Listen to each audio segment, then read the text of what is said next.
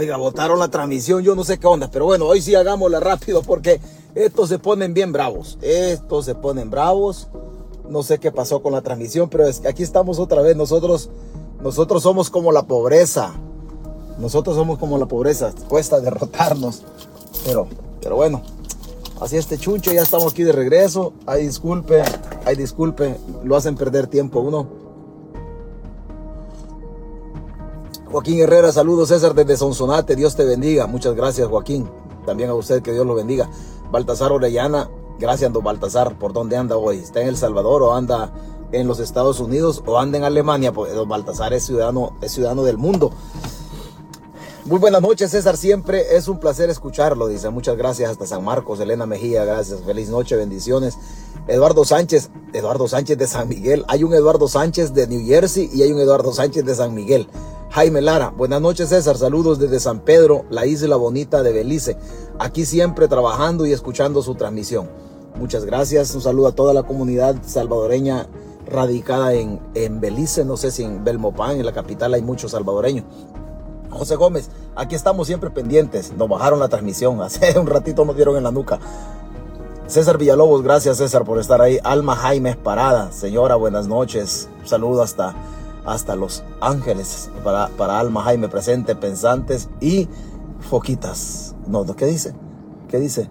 Buenas noches César y todos los presentes, pensantes. Hoy a las foquitas, también la saluda.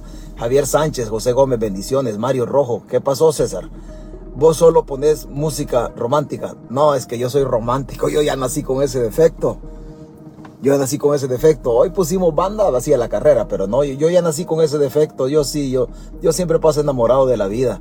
Mi hermana también lo mira desde Ciudad Arce, Hilda Hernández. Muchas gracias, un saludo para la hermana de, de, Hilda Hernández. Gladys Ayala, licenciada, un saludo, que todo le salga, le salga bien y que sus chicueles, tiene dos perritos bonitos, Gladys Ayala, pero, pero a veces se le olvida darle de comer. Dice, no, no, mentira. Gladys, un saludo, Gladys. Eh, de nuevo se cayó, sí, se cayó este chunche.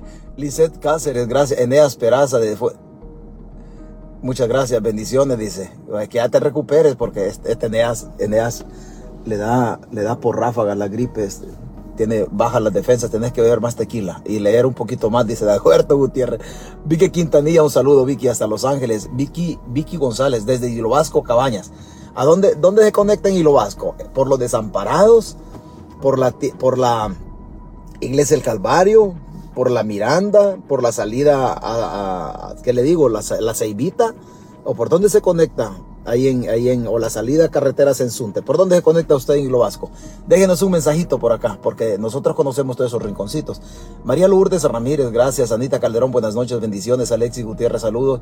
Saluda a mi madre, porfa, la niña Toñita Gutiérrez hasta San Pedro Nonualco. Un saludo para doña, doña Toñita Gutiérrez hasta San Pedro Nonualco en el departamento, en el departamento de La Paz, de parte de de Alexito, Alexito Gutiérrez. ¿Qué, qué está, está, cumpliendo años su mamá? Creo que su mamá, Alex. Alexito Gutiérrez está cumpliendo años su mamá. O, o solamente es un, un, un, detallito de su parte en esta noche para que doña Toñita, doña, Toñita pase, pase buenas noches, que Diosito la bendiga de parte de, Alexis o Alexito Gutiérrez. Mini, Minitau, Minitau Vargas. Bueno, este nombre está raro. Buenas noches, César por fin pendiente siempre de sus transmisiones. Cornelio Reina, ah no, Cornelio Villagrán. Hola, don César, ¿qué ondas? Con que no le voten a usted es bastante, bastante la envidia de lo que dice lo hace todo. Bueno, yo no sé, yo no sé. Solo un saludo a la maestra Nuria Naya, es maestra del, del pueblo de Titirimundachi. Javier Sánchez, saludos. César. Él es Javier Sánchez. Javier Sánchez y está Eduardo Sánchez también. Yo soy el original, dice Eduardo Sánchez. Hay otro Eduardo, Sánchez de New Jersey. Ay, ay, disculpe que a veces me agarra de toser. Ronald Aguilar, muchas gracias Ronald por estar acá. Baltasar Orellana, por aquí en el terruño que me vio nacer, saludos y bendiciones. Es que este don Baltasar Orellana es ciudadano salvadoreño, es ciudadano americano, eh, tiene papeles alemanes, yo no sé si es sueco también porque tiene intereses por allá, por ese lado. Don Baltasar, don Baltasar, un saludo. Don Baltasar es, es, es, es inquieto. Los tentáculos del talibán lo quieren tumbar. Doris Amaya, gracias. Salvador Asensio desde Soyapango, un saludo. Daisy, un saludo Daisy. Saludos nuevamente, dice. Gracias. Reina Escamilla, buenas noches. Sergio González. Oh, no, vete serio. ¿Por qué se había hecho Sergio? Un saludo hasta Ilopango. Se había perdido Sergio González. Gusto saludarlo, César, siempre pendiente desde Soyapango, dice Jaime Lara. Sí, César, la mayoría, la mayoría está en Belmopán. Hay una comunidad muy grande de salvadoreños que viven en Belice y fundamentalmente su capital, Belmopán. Un saludo también hasta Belice a don Pedro Benavides, también vive en Belice. Una de las primeras personas que nos escuchó en el perfil de Facebook. Carito ¿cómo se llama? Carlitos Aconat. Saludos, gracias. Murillo, Murillo. Buenas noches desde Ciudad Delgado. Éramos vecinos de Ciudad Delgado. Yo vivía, vivía en, Soyapango. Por ahí me tocaba, cuando era microbusero, pues enviaba por toda esa zona del, de la ciudad de la Don Bosco. Pedro Juan Jovel, saludos, de la dictadura va a caer. Un saludo hasta Australia. Vive en Australia, Pedro Juan este, Jovel. William Alexander, la información que compartes es vital. Vea, vamos a, hace dos meses nosotros hablamos justamente hace dos meses, hablamos de algo que hoy está pasando, de algo que hoy está pasando. Y hay perdón porque, porque a veces suena uno soberbio. Ramón Valdés, Basilio Melgar, un saludo, don Basilio, hasta la zona norte de, de Chalatenango. Del Salvador hasta Aguilares, un saludo para, para usted, don Basilio. Eh, Luisa Palacio, desde Soyapango se le saluda, siempre pendiente de su transmisión. Muchas gracias. Hilda Guardado, buenas noches. De nuevo, buenas noches. Leyenda ¿cómo se llama? Leyendas Opicanas. Mire, Leyendas Opicanas, quizás de San Juan Opico. Enrique Cabrera, saludos César. Mm, mucho gusto, Enrique, no hemos hablado estos días. Humberto Guevara, saludos César, desde Anamorós en mis vacaciones. Anda por la Unión, mire. Anda en la parte norte del departamento de la Unión. Ahí, en Anamorós hay dinero. María María Latino, señora, gracias. José García. Son más de 25 los detenidos, César, y nos estamos quedando los mayores porque a raíz de eso han salido hacia los Estados Unidos, ¿qué más dice? Han salido a los Estados Unidos más de 50 jóvenes. Es una lástima lo que se viene en el, lo que se vive en El Salvador. Lo que se vive y lo que se viene. De eso vamos a hablar. De lo que se vive y lo que se viene. De eso, de eso justamente vamos a hablar. Vi que, vi que Quintanilla dice, gracias. Bueno, démosle, démosle, porque ya nos agarró la tarde. Tony Vázquez, muy buenas noches, don César. Un saludo desde el volcán de San Salvador. Bueno, un saludo del volcán de, el volcán de San Salvador. Vea, démosle vuelta. démosle vuelta. Ahí en el volcán, en el volcán de San Salvador, ahí en el cantón Las Granadillas, ahí, ahí este, perdió la vida para la época de la ofensiva un capitán de indicativo chileno. Creo que Sabino Gutiérrez está conectado acá y Sabino, Sabino sabe, sabe un poco de eso. Ahí falleció un capitán de la PH, el chileno en el cantón Las Granadillas. Ahí se trababan unos combates. Ahí operaba las, las FAL de Alberto Gutiérrez, este, el de José Luis Merino. Esa era la organización que operaba ahí. Y cuando íbamos a dejar agua al cantón El Picacho, oiga, es, esto no es resentimientos, es anécdota nada más, anécdota de vida cuando íbamos a dejar agua al Picacho, porque ahí había una, repetidora. Espéreme. Espéreme un segundo. ¿Qué, ¿Qué, pasó aquí? Espéreme. Íbamos a dejar, íbamos a dejar agua ahí. Había unas repetidoras en, el Picacho. Y, y las calles para esa zona son bastante feas. Ahí toda esa zona del cantón Las Granadillas se trabajan unos combates. De, no, mire, le, aseguro que los que no conocieron la guerra, bendito sea Dios que no vivan eso. Por eso yo no soy amante de la guerra. Yo no soy amante de la guerra. Ahí en ese, en ese, todo ese volcán de San Salvador se trababan unos combates con el viejito de Agoberta Gutiérrez que nos dábamos con todo. Le voy a contar una anécdota. Ahí por el río, ahí por la zona de los Rodríguez, los Meléndez, en las faldas del río en las faldas de, de, Guasapa, despuesito de pasar el río Guasa, de que está de, mm, como le digo, de la zona de Guaybal, pero más buscando para, para la zona de, de Guasapa, la ciudad, por ahí ronda el, el, el, cerro de Guasapa, lo circula un, un, río, es el río, es el río Guasa. Creo que ese río desemboca en, el, en el, alguna parte en el río Selguate. Por ahí en una ocasión murió un, un, el tercer, un, comandante de las en esa ocasión. Sabe que en esa ocasión nosotros si más le damos vuelta a Don Dago, si masito le damos vuelta, yo creo que hace, a segundos estuvo, mira tema, a segundos estuvo de que le íbamos a dar vuelta a Don Dago. Saludos del volcán de San Salvador, dice feliz noche, saludos desde Ciudad Delgado. Dice, solamente, solamente son, son anécdotas, no va a pensar que hay resentimiento. Hola César, siempre aquí. Bueno, démosle, vámonos en la tecoloteada, vámonos para acá. Bueno, van más de 90 mil cada año. ¿Qué, ¿Qué dice José? José, ¿qué dice José? Se van más de 90 mil cada año, dice, por 25 a los que les consiguen trabajo y no porque sea el gobierno, sino porque el gobierno canadiense tiene varios programas en los cuales cualquier ciudadano de distintos países puede aplicar. No, está, está, está, está difícil, está difícil la cosa. ¿Cuántos millones perdidos? Dice. Bueno, vea, vea, nosotros, usted sabe que nosotros somos algo raros. Nosotros somos algo raros. Hace justamente, hoy es 10, hoy es 10 de, 10 de, de agosto. Nosotros hace justamente dos meses, nosotros hacíamos una transmisión. Y las cosas que de una u otra manera, oiga, Facebook ha cambiado, Facebook ha cambiado algunas cosas en las pantallas ha cambiado algunas cosas en las pantallas y, o se ve más gordo uno o se ve más flaco, pero, pero ha cambiado algo Facebook en la pantalla. Yo estoy, estoy viendo que han cambiado algo. Este, vea, para cobrar por ventanilla. Hace dos meses nosotros decíamos algo que hoy sale en el periódico. Hoy sale en el periódico. Eh, no quisiéramos que algunos escenarios se cumplan porque son escenarios demasiado crueles. Pero como aquí, aquí no venimos a contar novelas, sino que venimos a, adelantar algunas cosas y que posteriormente se van cumpliendo. Hoy casualidades de la vida, digo casualidades de la vida porque yo no quisiera, yo no quisiera que estos escenarios se cumplieran, no quisiera que se dieran estas cosas. Obviamente porque, porque pues nadie quiere que, que, que la gente fallezca. Yo siempre soy partidario que la gente fallezca por cuestiones naturales y no por cuestiones y no por cuestiones por cuestiones de mafia o por políticas públicas de exterminio. Vea, hombre detenido bajo régimen falleció hace dos meses y centros penales no informó a su familia. Él solo se dedicaba a atender su molino. Vea, hoy sale esta, hoy sale esta nota. De lo que hoy sale nosotros lo hablábamos hace dos meses. Lo decíamos acá en esta página hace dos meses.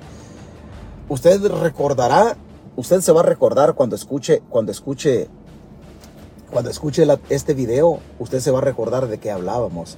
Hablábamos de 35 muertos. Ayer salió una nota de 35 fallecidos. Vea, no deje sola a su familia. Si su familia está detenida, no la deje sola. No la deje sola, porque si no, usted no lo va a volver a ver. ¿Se acuerda que hablábamos de eso nosotros? No deje solo. Cuando empezó el régimen de excepción, nosotros decíamos, no deje solo a su familiar, porque su familiar no lo va a volver a ver. Lo que hoy ha salido lo que hoy ha salido en el, en el, en el periódico, no crea usted que es un hecho aislado. No, estos hechos se van a ir repitiendo en el futuro eh, inmediato o en el futuro inmediato. O sea, esto, estos hechos, estas noticias se van a seguir repitiendo. Usted, usted no deje solo a su familia, vaya, olfatee hasta donde esté. Aunque el régimen no les dé información, hay gente que anda buscando a su familiar y ya no lo va a volver a ver. Y vamos a hablar de eso un ratito porque ya nos agarró la tarde, ya nos agarró la tarde. Vea, nosotros decíamos hace dos meses y decíamos esto hace dos meses. Lo que hoy está pasando en esta nota, nosotros lo decíamos hace justamente... Vamos a ver, espera. ok, aquí está. Ah, aquí está. Nosotros lo decíamos hace dos meses. De volado es bien raro. No sé qué está pasando con este. Ok, aquí está. Aquí lo tenemos. Vea. Hace justamente dos meses hablábamos de esto. Y por eso decimos, no deje solo a su familiar. No lo va a volver a ver usted. Si lo deja solo, no lo va a volver a ver. Escuche. Uno era pandillero nada más. Escuche. Escúchelo, espéreme. Hay unos cadáveres que no aparecen. De los que están en los centros penales, hay 36. De estos 36... Esto decíamos. Yo llego a la conclusión que la solución no pasa por usted. Nayib Bukele se va a aferrar al poder sí o sí. Porque las cosas están mal, malísimas, malísimas. Las cosas están bien mal. Nayib no lo va a sacar usted del poder. Él se va a colgar de donde pueda del poder. Porque está tan metido en cosas sucias que al final la solución no pasa por los salvadoreños. Honestamente le digo, no pasa por los salvadoreños. Aquí si la diáspora no se pone las pilas y los gringos no nos echan la mano, el país no tiene, no tiene viabilidad. Nayib Bukele se va a, agarrar de donde puede, con uñas, con dientes, pero Bukele no va a entregar el poder. Bukele tampoco va a perder el poder. Todas las instituciones las tiene Nayib Bukele. Todas las instituciones las tiene Nayib Bukele. Esto está complicadísimo. Complicado. Con un pueblo, el pueblo en El Salvador ya no apoya tanto a Nayib Bukele. Y Bukele ya no necesita al pueblo para quedar en el poder, porque las instituciones todas responden a los intereses de él. Pero nosotros estamos conscientes y usted que me escucha, usted está consciente. Lo que pasa es que usted tiene miedo a hablar, usted tiene miedo a comentar. Y está bien, no lo haga porque lo van a, lo van a, lo van a torcer. Usted tiene temor de hacerlo. Porque el pueblo no está controlado, está sometido. Y un pueblo sometido es un pueblo que no habla y le secuestra su pensamiento. Y no se secuestre, secuestra el pensamiento. Pero, pero usted en El Salvador, yo sé que usted no apoya a Bukele. No lo apoya pero no puede hablar. Y lo prudente es que no, que no hable, porque, porque, vea, son 36 fallecidos confirmados, 36 fallecidos confirmados, lo que se ha logrado eh, informar o investigar al respecto. Hay unos cadáveres que no aparecen, de los que están en los centros penales, hay 36. De estos 36, uno era pandillero nada más. 35 eran inocentes, personas que no tenían vínculos con pandillas. Solo uno era, uno era pandillero nada más, uno de apellido, uno de apellido Mendoza Navarro, hasta el apellido, hasta el apellido conseguimos. Solo Mendoza Navarro tenía vínculos con pandillas. De ahí había 35 personas que no eran pandilleros, pero les quebraron las patas. ¿Por qué? Porque adentro, adentro hay una forma de convivir. Y la mayoría de pandilleros capturados ya han estado por lo menos una vez detenidos y ya saben cómo comportarse adentro de los penales. El problema se vuelve más complicado para los que nunca han estado presos, en el caso de los inocentes, y los mandan a la cárcel. Ellos no saben cómo comportarse en la cárcel porque nunca han estado presos. Entonces, en los espacios físicos para dormir se los disputan. Y al, que no, al que no tiene vínculos con pandillas, a ese es el que termina quebrándole las patas. Son 35 de 36. Uno tenía vínculos con pandillas, 35 no tenían vínculos con pandillas. De los 35 habían 29 fallecidos que tenían vínculos con la diáspora ya sea que su papá estaba aquí, ya sea que sus hermanos estaban acá, o el papá estaba acá y el cipote falleció, falleció este, en el penal. Pero habían 29, 29 familiares, ha perdido la diáspora justamente en este, en este régimen de excepción. Y no son todos los datos porque el gobierno tampoco aporta datos. El gobierno está completamente hermético. Hay 36 y 4 cadáveres que no aparecen. No, no están en el penal, no están en los hospitales y tampoco están en la morgue. Y no son solamente los fallecidos, hay muchos más. Vea. El problema es que el gobierno no da. En ese mes de, en ese mes de, en ese mes que hacíamos esa transmisión, esa transmisión es de el 9 de junio. Esta transmisión es del, del 9 de junio. Nosotros hablamos de, de, cuatro cadáveres hace dos meses, ayer 9 de, de, agosto, hace dos meses. Nosotros hablábamos de cuatro cadáveres que no aparecían. En la noticia ayer salió una nota de 35 personas que fallecieron y que han sido torturadas. O sea, fallecieron por torturas, por, por cosas relacionadas o vinculadas a torturas al interior de, de los centros penales. El único responsable de todo esto es el gobierno. Perdóneme, pero el único responsable de lo que está pasando es el gobierno, no es otro el responsable. En esa ocasión nosotros decíamos, hay cuatro cadáveres que no aparecen. Ni en la morgue, ni en los hospitales, ni en ninguna parte.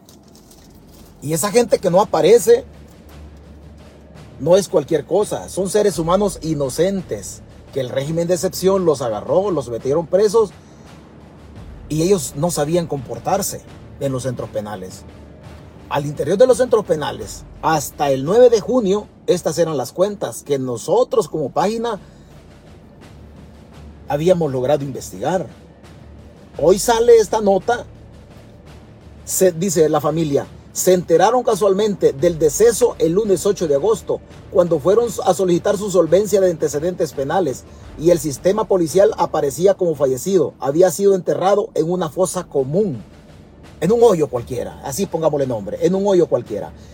El hombre había sido, el hombre lo, bajo, régimen, bajo régimen de excepción, aparentemente falleció hace dos meses, justamente cuando nosotros hacíamos, hacíamos la transmisión el 9 de junio de, un cadáveres que no aparecían. A estas alturas los datos son mayores. Los datos son mayores. Y hay señoras que están alrededor de los centros penales y no van a ver a sus hijos. Es lo, drástico lo que estoy diciendo. Pero el gobierno se ha convertido, ha convertido los centros penales y casualmente están falleciendo solamente inocentes, gente que no son pandilleros. Gente que no son pandilleros. Hasta el 9 de junio había fallecido un solo pandillero, Mendoza Navarro. Teníamos los apellidos nosotros.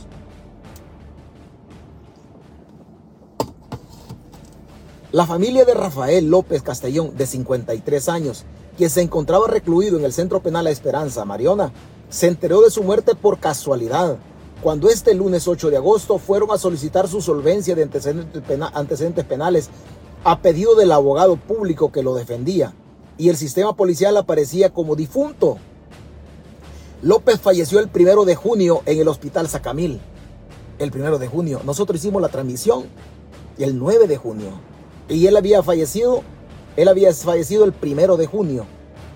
El primero de junio. Habían cuatro cadáveres que por cuestiones de logística o por cuestiones de tiempo, nosotros no pudimos darnos cuenta como página qué pasó con cuatro cadáveres.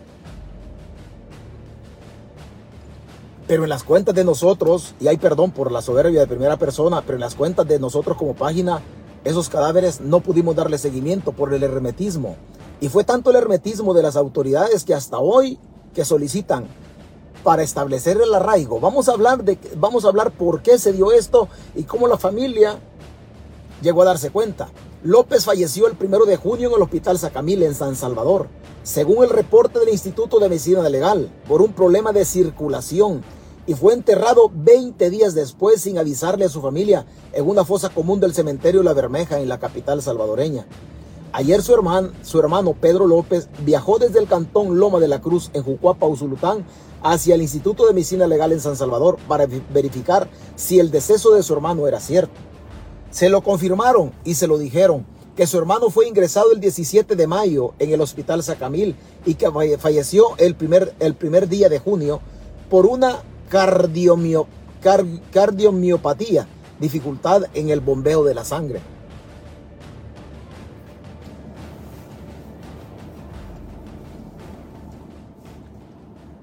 Después hablamos qué significa esto. Fui a medicina legal, dijo, dijo Pedro de San Salvador y reconocí a mi hermano por medio del archivo digital. Él ya no estaba, ya no estaba el cadáver, ya habíamos, em, han establecido que lo enterraron en fosa común. Que ellos tienen, uno de los apellidos estaba equivocado, le habían puesto Castillo en lugar de Castellón, manifestó el hermano. La familia de Rafael está indignada por lo sucedido. No se explican el motivo por el que las autoridades de centros penales nunca les notificaron que su hermano estaba en el hospital, ni su posterior muerte. Pasaron más de dos meses desde que enterraron en una fosa común de la Bermeja y nosotros sin saber. Yo llegué a dejarle el paquete personal de higiene que solicitan el 30, solicitan el 30 de mayo y ya estaba enfermo y no me dijeron nada, manifestó el pariente de Rafael. Añadió que este martes 9 de agosto comenzó a reunir la documentación para iniciar el proceso de exhumación de su cuerpo, del cuerpo de su hermano, para poder trasladar sus restos hacia Jujuapa en el departamento de Zulután y sepultarlo en una tumba con su nombre. Ha sido una injusticia que lo hayan tratado como que no era una persona.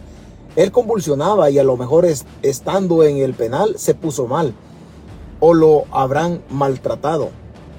Uno no sabe, decía el familiar. Según los familiares, la detención de Rafael ocurrió la tarde del 8 de abril cuando éste se encontraba atendiendo un molino de su propiedad en su vivienda. Recordaron que llegaron cuatro policías del puesto de Jucuapa, lo esposaron y se lo llevaron por el delito de agrupaciones ilícitas. Posteriormente lo trasladaron hacia Mariona y desde entonces no volvieron a saber de él. Cuando lo estaban esposando nos dijeron que Rafael saldría en unos días. Les pedimos que no se lo llevaran porque tenía problemas del corazón, pero igual se lo llevaron, recordó Guzmán. Edith Margarita Torres, vecina de la familia López, aseveró que conocía a Rafael desde hace más de 30 años y que era un hombre honrado y trabajador. Él solo se dedicaba a atender su molino, era un hombre, era un buen hombre y no merecía esa injusticia que cometieron con él, dijo la señora. Rafael vivía junto a dos hermanos y la familia afirmó que esperan la exhumación del cuerpo. Así que esperan la exhumación, la exhumación del cuerpo. Eso dice, eso dice la familia. Vea, escuche usted qué dice, qué dice la familia. O sea, son familias humildes, honestamente. Son familias humildes. Escuche lo que dice la familia. Vea la familia. y, mi hermano andaba sacando los papeles de los antecedentes hace como cinco días este, y le dijeron que ya él ya había fallecido el 8 de junio. Para presentar los papeles allá. Le dijeron que ya había fallecido. Y, le, pero que no habían avisado. Aquí, aquí en, la misma casa. Están en el molino trabajando él. El molino que él tiene ahí. Lo más seguro que le di la funeraria, que ya de dos meses ya tiene que estar bajo tierra ya lo tienen que haber enterrado. ¿Y si es así, qué pedirían ustedes? No, que lo saquen y que le queremos dar cristiana recultura y que lo hay que traerlo. Le dijeron claramente que estaba más seguro que estaba en cosa. Vea, si alguien me va a decir, el que nada debe, nada teme.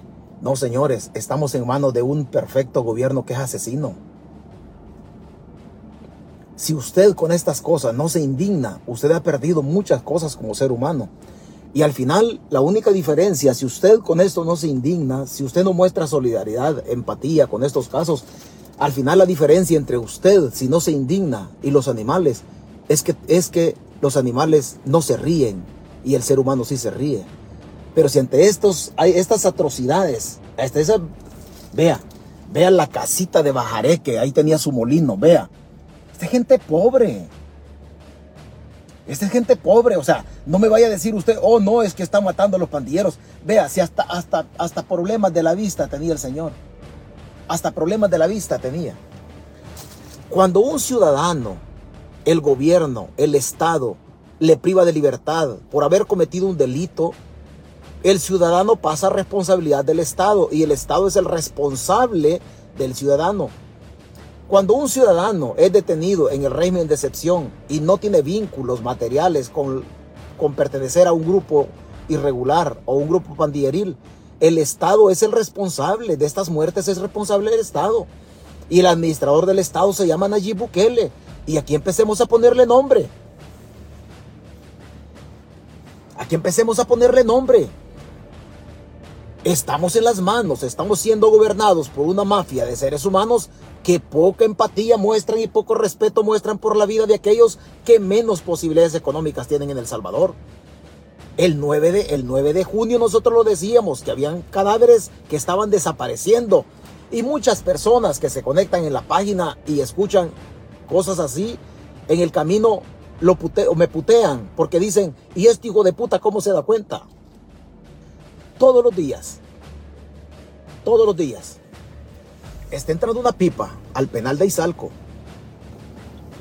Los problemas con enfermedades respiratorias, pulmonías, neumonías, gripes u otras cosas que se dan al, interior de los centros penales por el hacinamiento de la, de la población, porque hay muchos.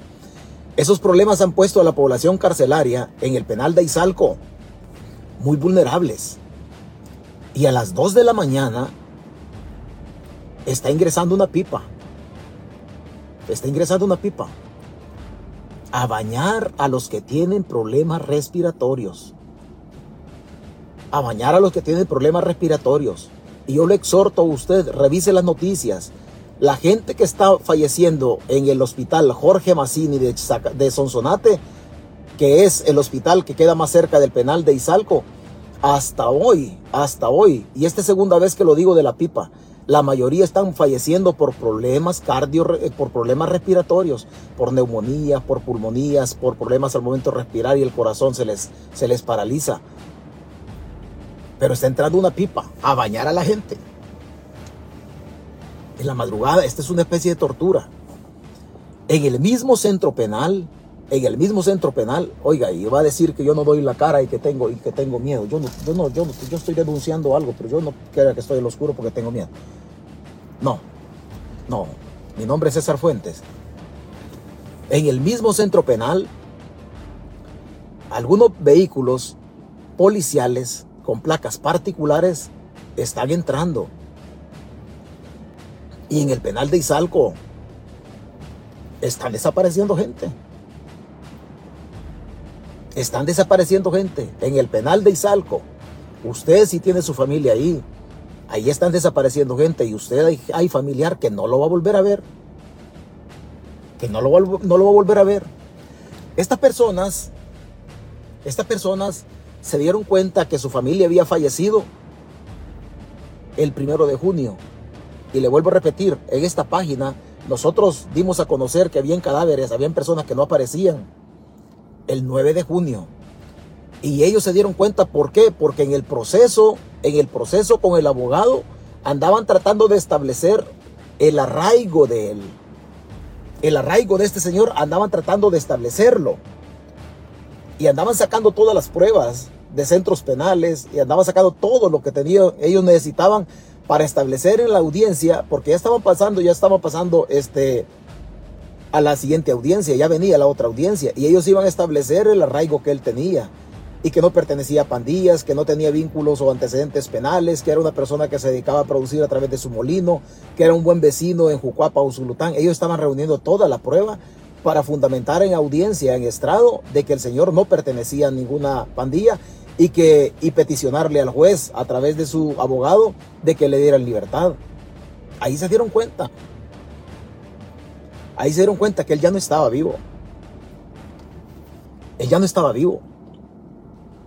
Nosotros decíamos, cuando empezó el régimen de excepción, no deje solo a sus familiares. No deje solo a sus familiares. Estamos siendo gobernados. La PNC está siendo dirigida por una pacotilla de sinvergüenzas que saben lo que están haciendo. Y aquí lo hemos establecido nosotros. Y hemos mencionado nombres de personas que en la época de la guerra nosotros los conocemos, su capacidad de tortura, su capacidad de sometimiento que tienen sobre otra persona. Y en la Policía Nacional Civil hay una estructura y siempre lo hemos mencionado acá y usted ya me, ha escuchado largo y tendido en muchas transmisiones. En la Policía Nacional Civil hay una pacotilla de, de oficiales, de comisionados que disfrutan el sufrimiento de otro. Lo disfrutan y hemos mencionado nombres largo y tendido acá largo y tendido. Y nos han, nos han llovido las amenazas.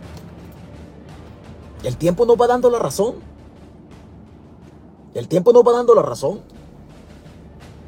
Esto que está pasando en estas, en estas esferas, no me venga a decir usted que es seguidor del presidente o que lo apoya, que le aplaude. No me venga a decir usted de que soy un hijo de puta que estoy mintiendo. Esto le hemos venido denunciando nosotros en esta página. Y le estamos probando de que tenemos la razón. Le estamos probando.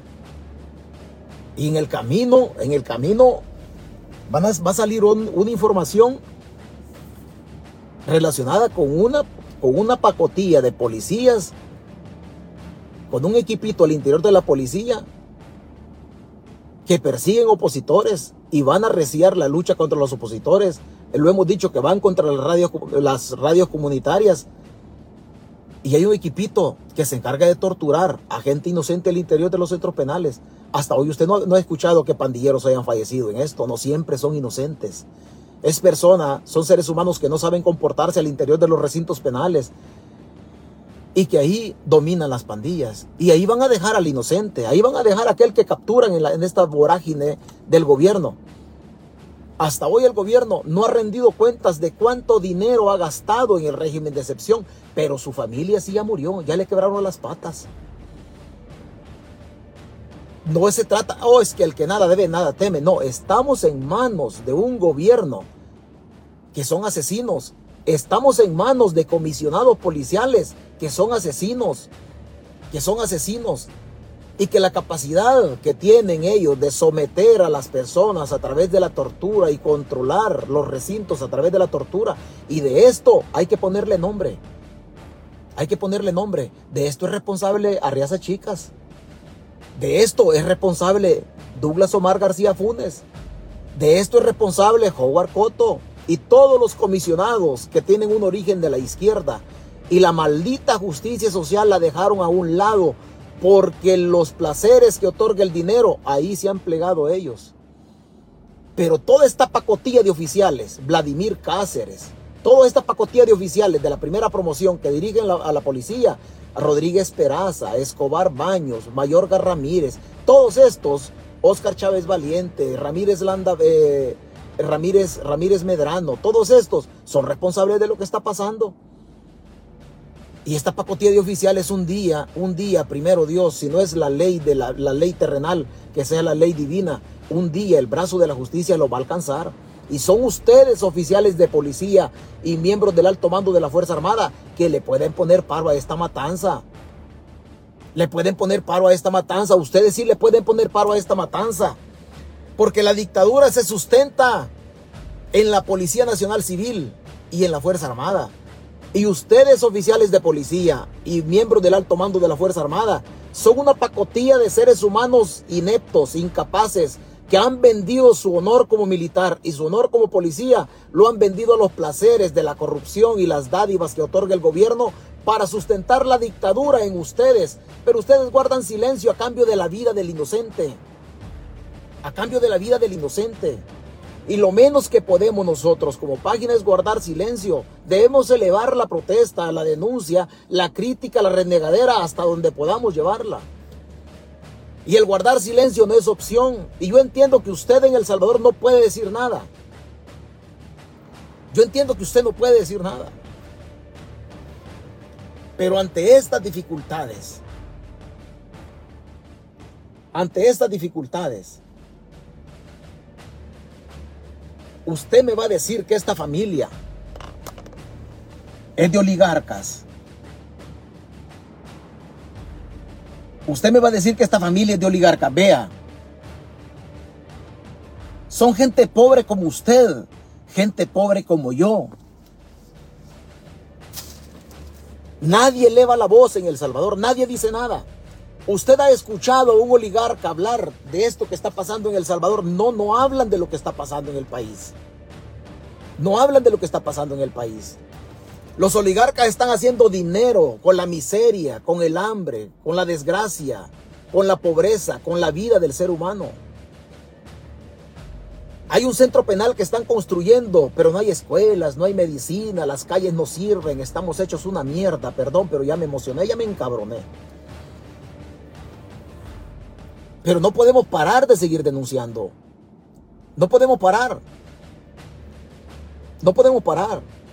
Nosotros, yo, César Fuentes, conozco a muchos oficiales de la Policía Nacional Civil y los conocemos desde la estructura de la Fuerza Armada. Y yo conozco la capacidad que ustedes tienen de someter y de torturar a mucha gente. Yo los conozco a muchos de ustedes.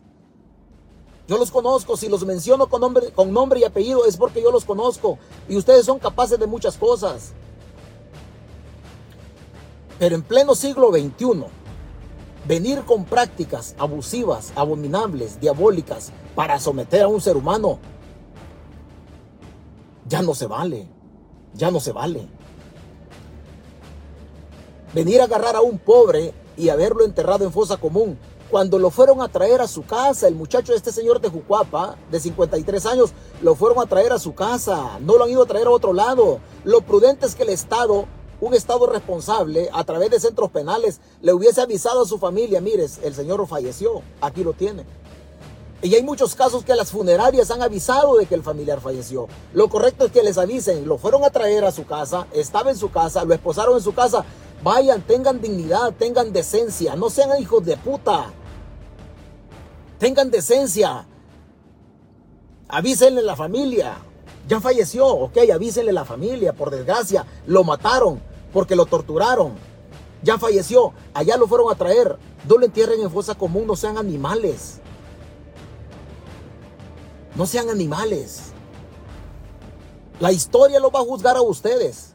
La historia lo va a juzgar a ustedes y personas de la policía con quienes yo conviví como militar. Con quienes yo conviví como militar. y que los conozco, los conozco de dónde cojean. Y me permito decirle que ustedes son unos hijos de puta que juegan con la vida del pobre. La historia los va a juzgar a ustedes como advenedizos, como cobardes, como cobardes. Y no digo la otra palabra porque pueden suspender el video y la página. Pero yo conozco gente como Douglas Omar García Funes, un torturador de primera en la S2 de la Guardia, y uno los conoce, y esto que está pasando es peor que lo que pasaba en la Guardia. Es peor. La Guardia Nacional no tenía política de tortura. Cada cabrón hacía las cosas de manera individual. De manera individual. Las normas internas no decían eso y algunos no, nunca nos vimos involucrados en torturas porque no había esa norma. La policía, la policía solamente trasladó las prácticas de la guerra a la Policía Nacional Civil, una institución parida del interior de los acuerdos de paz, con un concepto diferente en relación a la seguridad pública en El Salvador. Ustedes la han arruinado y la están convirtiendo en un rastro, en una carnicería. Hasta hoy, Usted no ha visto el hermano de un diputado, el primo de un ministro, el hijo o el familiar de un oligarca. No, están haciendo mierda a nuestra gente. Están haciendo pedazos a nuestra gente. Usted siempre va a ver los mismos apellidos. Jiménez, Hernández, Ramírez, Fuente, cualquier apellido autóctono, apellido de nosotros. Y esto lo hemos denunciado nosotros en esta página. Y esto lo hemos denunciado. Y no podemos guardar silencio. Yo sé que usted no puede hablar. Si usted tiene un familiar detenido y quiere que lo denunciemos, comparta conmigo. Permítame el privilegio que desde aquí yo les diga a los oficiales de la Policía Nacional Civil, al sicario Arriaza Chicas, que son unos hijos de puta que están torturando a la gente. Están torturando a la gente. Todos los días usted va a ver, en el futuro usted va a ver más cadáveres de gente que ha desaparecido y la han enterrado en fosas comunes. La han enterrado en fosas comunes. Hay gente que ya no la van a volver a ver. No deje solo a su detenido. Se lo van a desaparecer. Se lo van a desaparecer. No lo deje solo. Estamos siendo, le repito, gobernados por una mafia de seres humanos como los Bukele, que yo nunca he sido anti-Bukele a partir de 2017. Yo siempre le he tenido clara, los Bukele son una familia de delincuentes y que ellos han sustentado, todos los tentáculos de esta dictadura son sustentados en la PNC y en la Fuerza Armada. Si estas instituciones no le dieran asidero, no sustentaran, no sostuvieran la dictadura, Bukele no tuviera futuro. Pero por eso es que yo menciono a estos oficiales de la policía, porque el juramento de los hombres de la policía que tienen un origen de la Fuerza Armada no fue este. El juramento de los hombres de la policía cuando se gradúan como oficiales de policía en la Academia de Seguridad Pública, a la, a la cual yo también pertenecí. No es este el juramento. No es este. A los oficiales de policía, al policía mismo, en el juramento institucional se le obliga a respetar la ley, el Estado de Derecho y la democracia, teniendo como centro, como epicentro de sus actuaciones el respeto a la persona humana. Y no están haciendo eso. No están haciendo eso. El respeto a la constitución, al ordenamiento jurídico, al que tanto menciona el juramento en la academia, ustedes no lo están haciendo.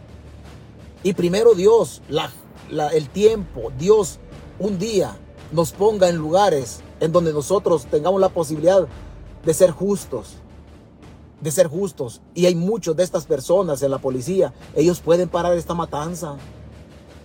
Ellos pueden parar esta matanza. Hay un señor que dice aquí, ¿por qué nunca nos advertiste que Mauricio Funes se iba a alargar? Señores, yo tengo rato de venir hablando, tengo rato, usted a la ligera viene y comenta, a la ligera viene y comenta, señores, yo tengo rato de venir en mi perfil de Facebook denunciando a los oligarquías en El Salvador y estos hijos de puta de los buqueles son oligarcas. Aquí hay gente que tiene rato, rato que viene conectada. Hemos hablado de escenarios políticos si ganaban ellos la asamblea. Hemos hablado de escenarios políticos si ellos, si ellos echaban a andar muchas cosas. Por desgracia, y hay perdón, no quisiéramos que los escenarios se dieran. Por desgracia, muchas cosas que aquí en esta página hemos dicho, por desgracia se han dado. Por desgracia se han dado. Hagamos lo que, lo que no cuesta. No cuesta ni cinco. Aprendamos a pensar, pueblo. Aprendamos a pensar. La opción de aplaudir ya no es opción. Yo entiendo que usted en el derecho democrático que tiene, usted tiene el derecho de apoyar a su gobierno. Apóyelo. Apóyelo, está bien, siempre y cuando las cosas se hagan bien. Oiga, pero no es justo que usted apoye a un gobierno. Usted es pobre, usted como golondrino, usted es pobre. Usted es pobre, usted tiene, quizás tenga hasta más hambre que cualquiera de nosotros. O tiene menos hambre, no importa, pero el, origen social suyo es el mismo origen social de nosotros. No estamos haciendo campaña política porque regrese un partido al poder. No, usted es golondrino, usted es acabado como nosotros. Y no es justo lo que usted hace de apoyar un gobierno que está haciendo mierda a su misma clase social. A su misma clase social. O sea, lo que en El Salvador está pasando, usted que golondrino, que tiene la misma, la misma necesidad que yo tengo. Usted que es golondrino, que se han mojado los, los zapatos, se han mojado las patas y que le han salido mazamorras en las patas, pateando, pisando los charcos de los cantones en cualquier departamento del Salvador. Usted que es golondrino, que le ha tocado recoger nances para medio matar el hambre. Usted que ha andado, andado cazando, garrobeando, cazando garrobos para comer. Usted que ha andado sacando pollas de piñal también para comer, para matar la, la, tripa por la maldita pobreza a la que hemos estado sometidos siempre. Usted apoya esta dictadura, pero recuerde que su apoyo a la dictadura es la muerte de mucha gente que tiene los mismos rasgos faciales suyos. Usted apoya a un oligarca solamente porque cree que nosotros somos de arena o somos del frente. Somos seres humanos que en nuestro carácter de libertario nos hemos metido en una filosofía política para poder renegar de la clase, de la casta política en El Salvador, de una pacotilla de delincuentes que nos ha gobernado en los últimos 50 años, esto ha sido crítico, que nos vienen gobernando desde las mismas dictaduras militares, y hay que decirlo con nombre y apellido, los gobiernos militares hicieron cosas buenas, pero también hicieron cosas malas. Y que pasamos por el gobierno de Duarte y pasamos por la guerra, pasamos por la administración de la guerra de los oficiales de la Tandona y hemos venido nosotros solamente recibiendo un país, una herencia de corrupción.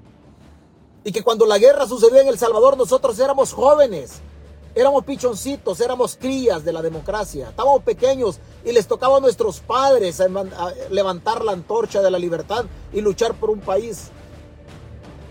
Por algo motivo no lo hicieron. Hoy nos toca a nosotros la opción de agachar la cabeza frente a esta pacotilla de sinvergüenzas, frente a estos sicarios que gobiernan El Salvador, no es opción. No es opción. En la lucha, en la recuperación de la institucionalidad, en la recuperación de la república, en el rescate de la democracia, vamos a morir algunos y otros vamos a quedar vivos.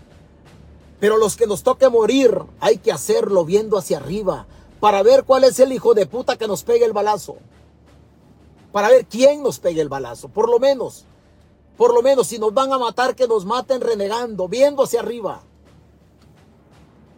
Que no nos agarren en un centro penal y que no sepamos quién nos pegue el balazo o a consecuencia de qué. Que no nos entierren como desconocidos. ¿Por qué? ¿Por qué? ¿Por qué en El Salvador a alguien que fueron a traer a un cantón de Jucuapa, ¿por qué lo entierran como desconocido? ¿Por qué lo entierran como desconocido? ¿Qué no sabían el origen de este, de este pobre hombre? ¿Por qué lo entierran como desconocido? ¿Qué no sabían que era de Jucuapa? ¿Por qué el gobierno, así como ocultan los dineros públicos y no entregan cuentas, así están ocultando los cadáveres, los muertos? Usted no hable en El Salvador. Permítame decirle a estos hijos de puta que son mañosos, que están violando los derechos humanos, que no respetan a la gente, que la república la han secuestrado. Permítame decirles, y aunque yo vivo en Estados Unidos, pero no tengo otra tierra, mi única tierra es El Salvador y yo estoy prestado en los Estados Unidos por cuestiones de pobreza. Así no vinimos a ganarnos la vida acá.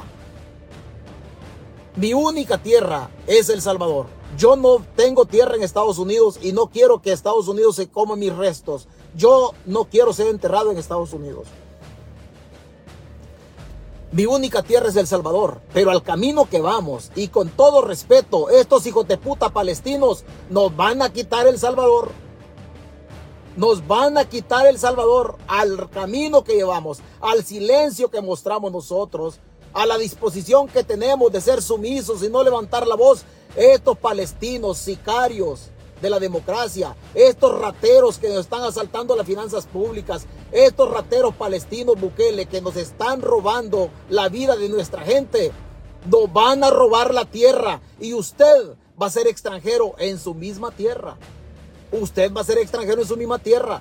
Hasta estas alturas no sabemos quiénes están entrando a El Salvador.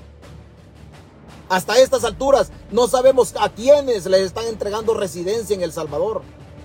Y aunque las personas vienen que no son salvadoreños, recuerde que en el futuro los que nazcan en El Salvador van a ser salvadoreños y su origen palestino les va a permitir a ellos posteriormente acceder al poder político en El Salvador. Y los hijos de esto lo van a gobernar, no a nosotros, sino a nuestros nietos y bisnietos. Pero al camino que vamos, esta mafia nos va a robar el país. Nos va a robar el país, nos van a someter, nos van a matar, nos van a robar la tierra. Todo en las barbas de oficiales de policía que son perfectos timoratos y que el carácter de hombre les ha quedado grande. De perfectos miembros de la Fuerza Armada, el alto mando de la Fuerza Armada. También ustedes son una pacotilla de cobardes. Usted cuídese, que Dios lo bendiga y se va a dar cuenta dentro de poco va a salir una nota o una investigación periodística de un caso del penal de Mariona. De gente que ya no está en Mariona. Gente que la mataron. Gente que la mataron. Don José Lemus dice, vos sos uno de ellos. Hoy por lo, por lo menos sabemos dónde murió, pero vos como guardia tenés tu historia. Sí, sí, sí, yo nunca he negado que haya sido guardia nacional. Yo nunca lo he negado. Y nunca lo voy a negar. Es parte de mi historia. Es parte de mi historia. Lo mismo los Bukele. No pueden negar que su patrimonio, su fortuna, está manchada de sangre con el tráfico de armas. El Salvador es un mesoncito chiquito donde todos nos conocemos. Yo nunca voy a negar mi paso por la Guardia Nacional. No, nunca voy a negar mi paso por la Guardia Nacional. Una institución que me ayudó a estudiar, en donde yo tuve la dicha de llegar con octavo grado. Y estudié adentro de la Guardia. Y ascendí adentro de, de la Guardia. Yo no voy a, nunca voy a negar mi origen de la Fuerza Armada. Pero nunca voy a perder, nunca voy a perder eso que el ser humano debe tener. Esa conciencia de lo que hace mi paso por la Guardia Nacional, mi hoja militar es una hoja íntegra. Es una hoja íntegra. Que lejos de estar manchada con violaciones a derechos humanos, está engrosada en letras góticas de un irrestricto respeto a las leyes de la guerra. A las leyes de la guerra. Y hemos contado anécdotas acá con ex guerrilleros con quienes nos tiramos balazos antes y hasta hoy, hasta hoy, como siempre va a ser durante mi paso por esta tierra, hasta hoy no me han sacado un solo acto de corrupción y no me lo van a sacar. De aquí nos vamos a ganar la vida nosotros. Ahorita vamos a trabajar y lo hacemos de manera digna. Y lo hacemos de manera digna. Quiero agradecerle a un empresario que se acercó a ayudarnos a financiar el canal de YouTube. Y le dijimos que no, que muchas gracias que muchas gracias, que no estamos interesados y que su dinerito lo puede poner en cualquier lado, pero que César Fuentes, si el día que ponga su canalito de YouTube y pongamos hasta con una candela, con una veladora, como se dice, lo vamos a hacer con nuestro esfuerzo. Se los agradecemos, pero, pero yo hasta hoy, hasta hoy, respondo por mi integridad. Mañana, no sé, hoy voy a hablar con Dios para que me aparte de todo esto. Usted me puede decir que yo fui guardia nacional, sí, sí, es parte de mi vida. Y yo le puedo decir también a don Salvador Sánchez Serén que fue comandante guerrillero, sí, es parte de su vida. Don Salvador Sánchez Serén no puede cambiar mi historia personal, como yo tampoco puedo cambiar la historia de él. La historia del guerrillero está ahí y la historia mía como guardia está ahí. Ellos responden por lo de ellos y yo respondo por lo mío. Ahora usted que me dice de mi hoja de vida militar, todo el expediente, todo el expediente militar de César Fuentes lo tiene el Estado Mayor de la Fuerza Armada. Lo tiene el Estado Mayor de la Fuerza Armada. Todo el expediente de César Fuentes lo tiene la Brigada Especial de Seguridad Militar. Ahora reto yo al alto mando de la Fuerza Armada, que así como usted lo dice, vayan, hurguen mi historial militar. Mi número de organización militar era 3758. Ese era mi número. Y no hay otro número de organización militar porque era personal. Vayan, busquen mi número, se lo estoy dando referencia. No van a encontrar un solo acto de corrupción en la integridad y en la construcción de la vida hasta hoy de César Fuentes, mientras Bukele tiene muchos cadáveres en la espalda y muchos actos de corrupción. Nosotros somos millonarios en integridad. El gobierno es millonario de dineros que le ha robado a usted. Cuídese. Dios lo bendiga. Buenos días. Buenas noches.